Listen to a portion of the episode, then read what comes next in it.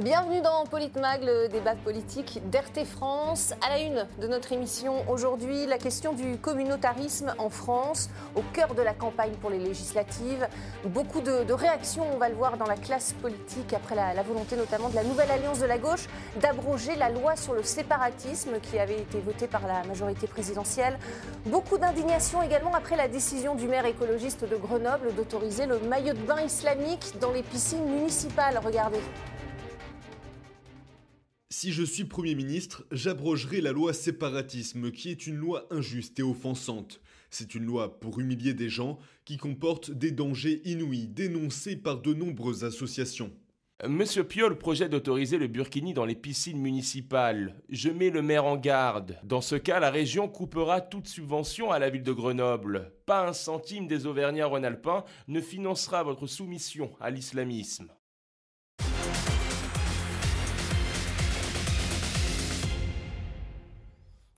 Débattre, nous sommes avec nos éditorialistes politiques. RT France, avec moi sur ce plateau, Éric Revel. Bonjour Magali. Bonjour, merci beaucoup d'être avec nous. Et, face à vous, Alexis Poulain, bien sûr. Bonjour Alexis, ravi de vous retrouver. Bonjour. Bonjour Alexis. Pareil. Et on commence donc par ce bras de fer entre Laurent Wauquiez, le, président LR de la région Rhône-Alpes, et le maire écologiste de Grenoble sur le, port du Burkini dans les piscines. Le port du, Burkini qui refait donc surface en, pleine campagne pour les législatives.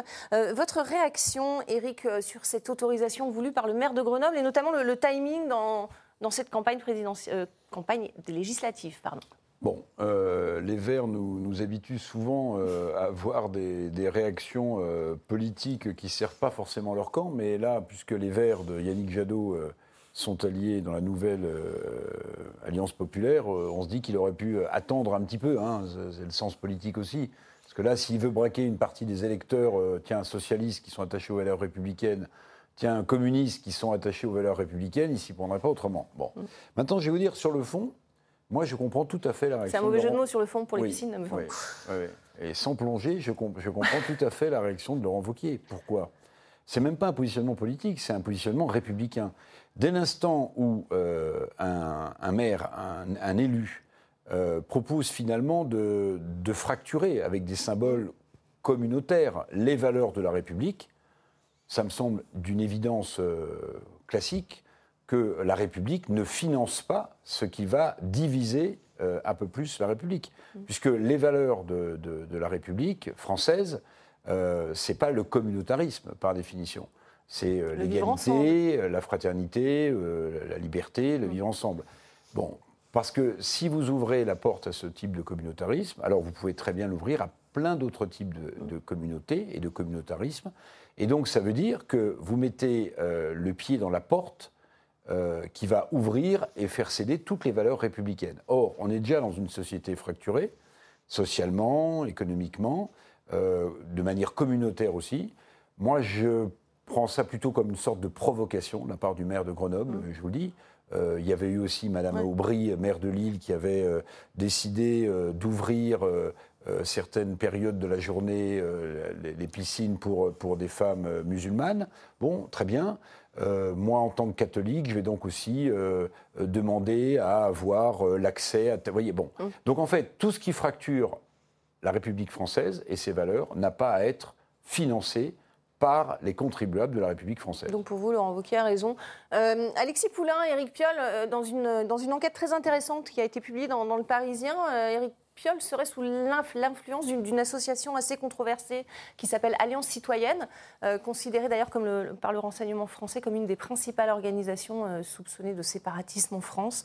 Euh, est-ce qu'il faut s'en inquiéter? C'est cette même association d'ailleurs qui avait mis en avant, en tout cas créé toute pièce selon le Parisien, le fameux club des hijabeuses. Faut-il s'en inquiéter selon vous?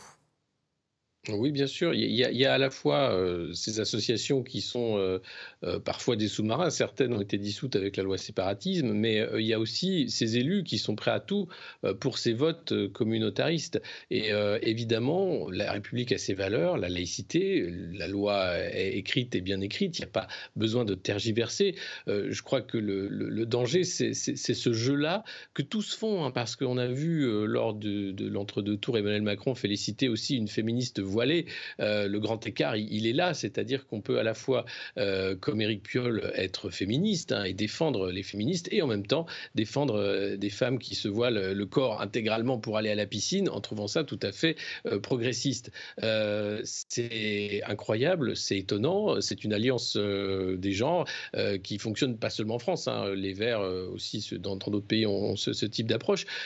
c'est quelque chose qui fonctionne parce que les élus jouent ce jeu-là, parce qu'il n'y a pas une classe politique unie par rapport à cette question de la laïcité. Et parce, qu'il y a des électeurs, non? euh, parce qu'il y a des électeurs, des électeurs Mais sont-ils nombreux? Combien? Non, mais pourquoi euh, Qu'est-ce qui se passe en fait avec euh, ce, retour du voile cyclique, enfin le burkini en l'occurrence, hein, qui, qui, revient cycliquement lorsqu'on a des élections?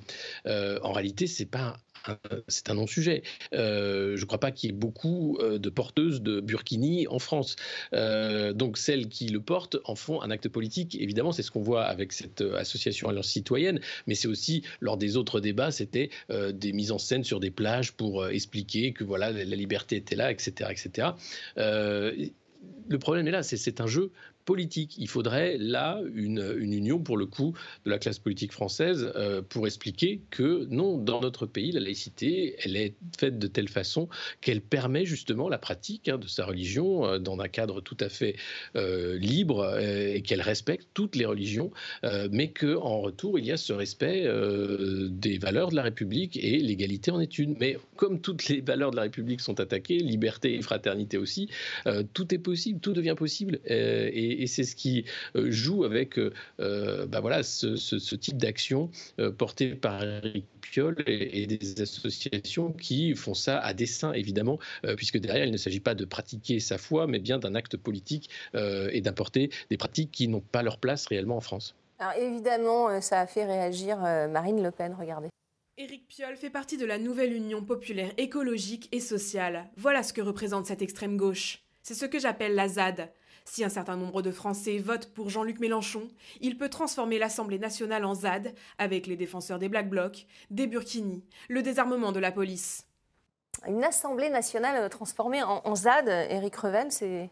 C'est exagéré? Vous savez, en politique, maintenant, euh, on ne juge plus tellement, malheureusement, sur le fond, mais sur la forme. Donc, euh, Marine Le Pen, comme d'autres leaders politiques, est, une adepte de la punchline. Et mm. dire que l'Assemblée nationale va se transformer en ZAD, c'est une punchline. C'est fait justement pour que les bah médias reprennent que le petit bout, que la petite phrase. Bon, en réalité, euh, s'il y a bien un thème sur, laquelle, euh, sur lequel la, nouvelle Union populaire euh, écologiste et sociale, hein, ça, hein, a, de l'avance, et elle aurait peut-être dû continuer là-dessus, Marine Le Pen, parce qu'elle avait préempté ce thème, c'est sur celui du pouvoir d'achat. Mhm. Jean-Luc Mélenchon, aujourd'hui, il a réuni quand même la gauche, le PS, le PC euh, et les Verts sur l'idée, euh, faisable ou pas, on le verra, mais d'augmenter le pouvoir d'achat des Français. C'est quand même ça qui préoccupe la plupart des Françaises et des Français.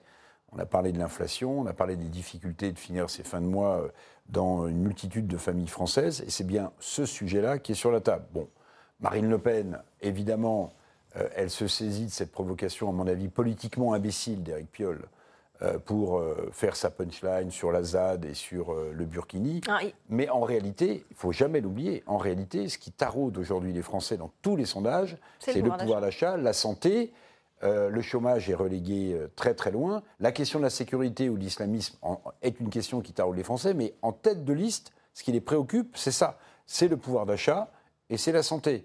La question des retraites aussi. Bon, bah, Marine Le Pen avait euh, creusé son sillon pendant la présidentielle, ce qui explique aussi hein, une large partie auprès des classes populaires qu'elle représente mmh. euh, dans cette présidentielle.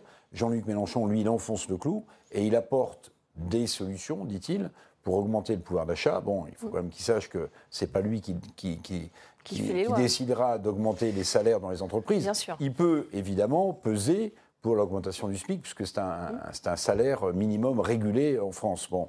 Alors après, s'il était Premier ministre, je voudrais voir quand même comment, entre Emmanuel Macron, président de la République, et euh, Jean-Luc Mélenchon, les choses se passeraient. Et s'il avait une, s'il avait une majorité, là, on, fait de la politique hein, fission. Bien sûr. mais parce qu'en réalité, il y a plein de sujets sur lesquels la gauche n'est absolument jamais d'accord Euh, prenez la question du nucléaire, je voudrais voir s'il y avait une loi sur le nucléaire qui passait, Mm. comment les communistes voteraient, comment les verts voteraient, comment les socialistes voteraient, comment les insoumis voteraient. Bon, on est un peu dans la politique fiction, mais en tout cas, la déclaration de Le Pen, bah, elle fait de la politique, elle se lance dans, l'initiative après être partie dix jours en vacances. Bon, très bien.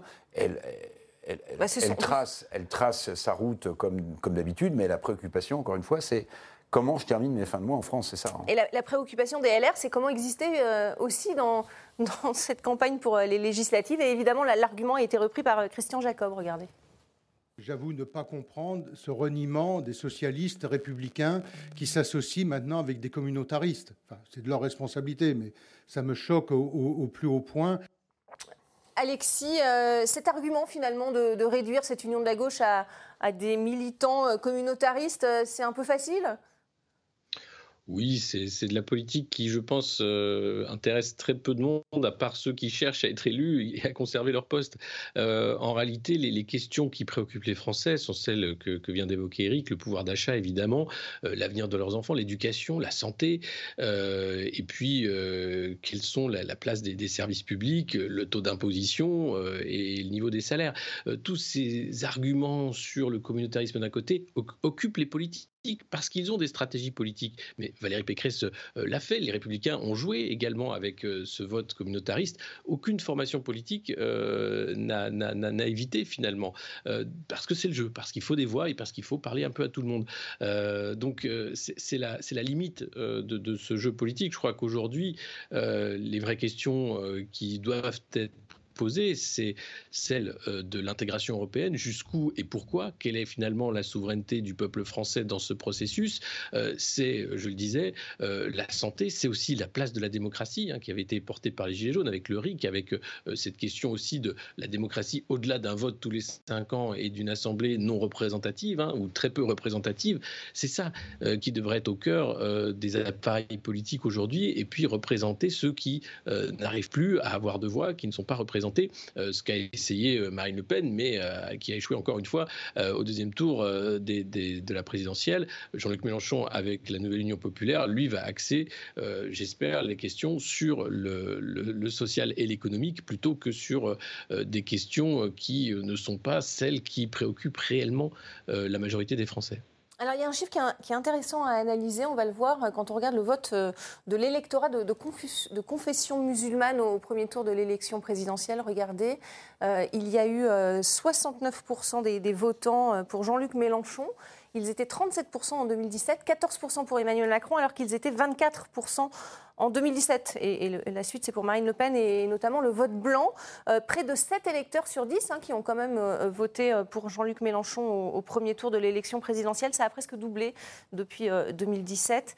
Euh, pourquoi, selon vous, est-ce que la loi, notamment sur les séparatismes d'Emmanuel Macron, a joué dans ce vote? En faveur de, de Jean-Luc Mélenchon Écoutez, euh, je ne sais pas, il faudrait demander aux 69% de gens qui, euh, musulmans qui ont voté Jean-Luc Mélenchon. Ce qui est certain, c'est que la stratégie politique de Jean-Luc Mélenchon, mise en place depuis euh, des années, qui est celle d'incarner euh, le terroir des banlieues, euh, où une population, alors je ne dis pas que majoritairement dans les banlieues, la- la population est musulmane. Oui, oui, bien sûr. Mais en tout cas, sa cible, sa cible électorale, euh, ça a été, c'est pour ça qu'on a traité euh, la France insoumise d'islamo-gauchiste, parce qu'il prenait des positions, évidemment, qui euh, flattaient le vote musulman.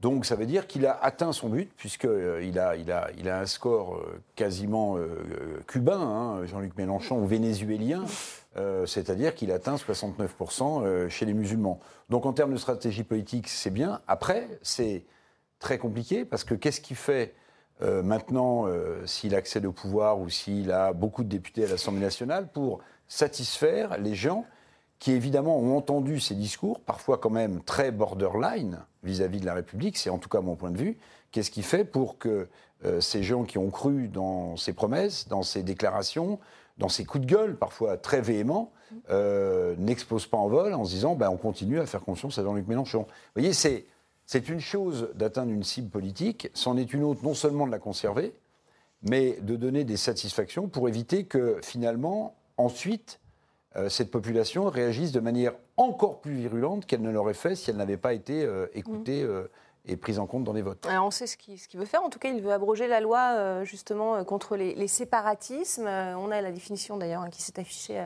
à l'antenne. Alexis Poulain, cette promesse d'abroger la loi contre le séparatisme, qu'en pensez-vous?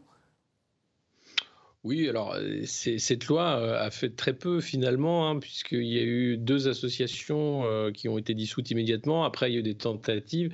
et on voit bien qu'il y a eu des, procès dans, dans la suite. C'était une tentative. Euh, je pense que là encore une fois, c'est une thématique qui mérite l'union euh, de la classe politique. Les questions de la République française. Et donc euh, sur le séparatisme, d'ailleurs, je crois que c'était un vote assez large. c'est pas une loi politique. Il faut pas en faire une loi politique. Il faudrait en faire une, loi cadre. encore une fois, c'est peut-être parce que la laïcité n'est pas correctement enseignée, n'est pas correctement comprise ni appliquée que cette laïcité à la française a du mal à exister et qu'elle est un débat perpétuel dans notre pays.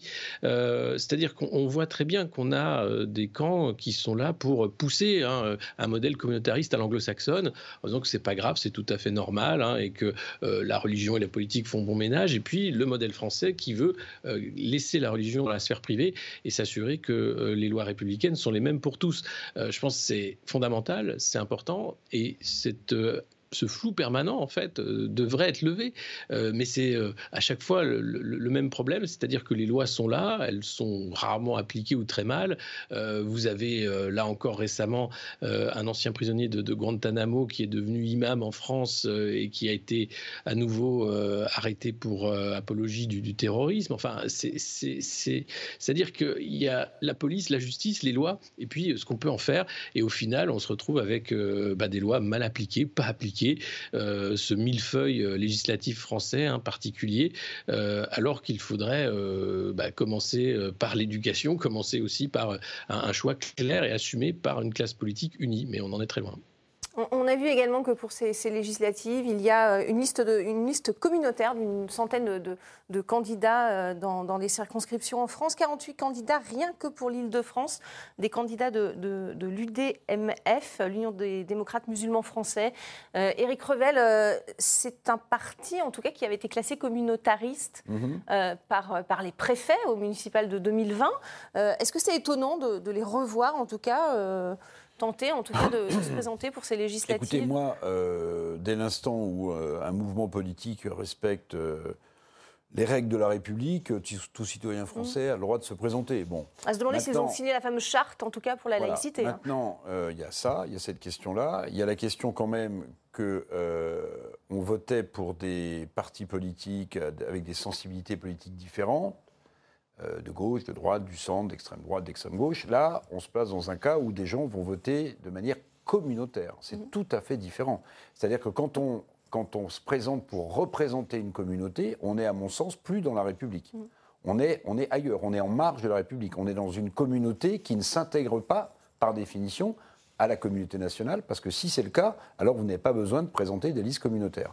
Et puis quand même un mot sur la mauvaise foi de Jean-Luc Mélenchon sur la loi sur le séparatisme la loi sur le séparatisme, on le rappelait, c'est donner euh, les outils à l'État pour combattre l'islamisme radical. Absolument. Mais euh, euh, je vois la défense que pourrait opposer Jean-Luc Mélenchon, mais quand on condamne ou qu'on interdit une association, est-ce qu'on le fait vraiment après une enquête? Est-ce qu'on a prouvé que, qui nous dit que la liberté Très bien, M. Mélenchon, mais est-ce que vous êtes pour ou contre, oui ou non, pour lutter contre l'islamisme radical, M. Mélenchon Répondez à ma question. Mm. Parce que si vous êtes pour lutter contre l'islamisme radical, ce que je crois en tant que républicain, Jean-Luc Mélenchon était républicain, alors je ne vois pas pourquoi il trouverait que la loi, euh, comme il le dit, est dangereuse euh, avec ces séparatistes. Maintenant, s'il veut nous faire croire qu'il n'est pas tout à fait contre l'islamisme radical, alors là, évidemment, ce serait un scoop de, première. Mm. Ce que je ne veux pas croire un seul instant. Mais donner les outils à l'État de lutter contre l'islamisme radical, euh, c'est quand même l'islamisme radical qui a entraîné les attentats meurtriers qu'on a connus sur le sol français. Bon, donc ça me paraît logique qu'un État veuille lutter contre ceux qui tuent des gens au nom d'une religion sur leur territoire. donc elle a le mérite d'exister, cette loi. Alexis, Poulain, le fait qu'il y ait des listes euh, communautaires qui, euh, qui se présentent pour ces législatives, qu'est-ce que ça vous inspire? C'est un phénomène qui n'est pas nouveau, mais euh, c'est un phénomène qui prend de l'ampleur. On le voit dans le débat euh, public, mais aussi dans le champ politique. Euh, et je suis assez d'accord avec Eric, on est hors cadre de la République quand on choisit de défendre des intérêts communautaires. On peut le faire quand on est un lobby, on peut le faire quand on est une association, et encore, hein, ça dépend des limites. quand on est un parti politique, là, c'est quelque chose de très différent.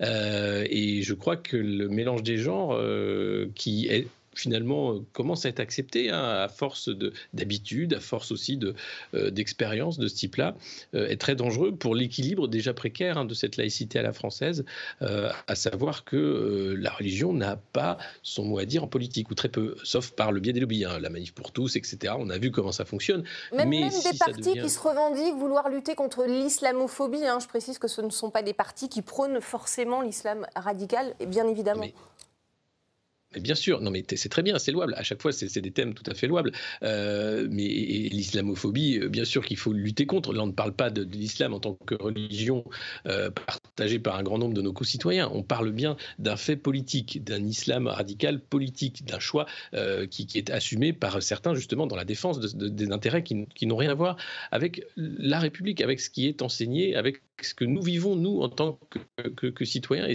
et, cette réalité que nous avons.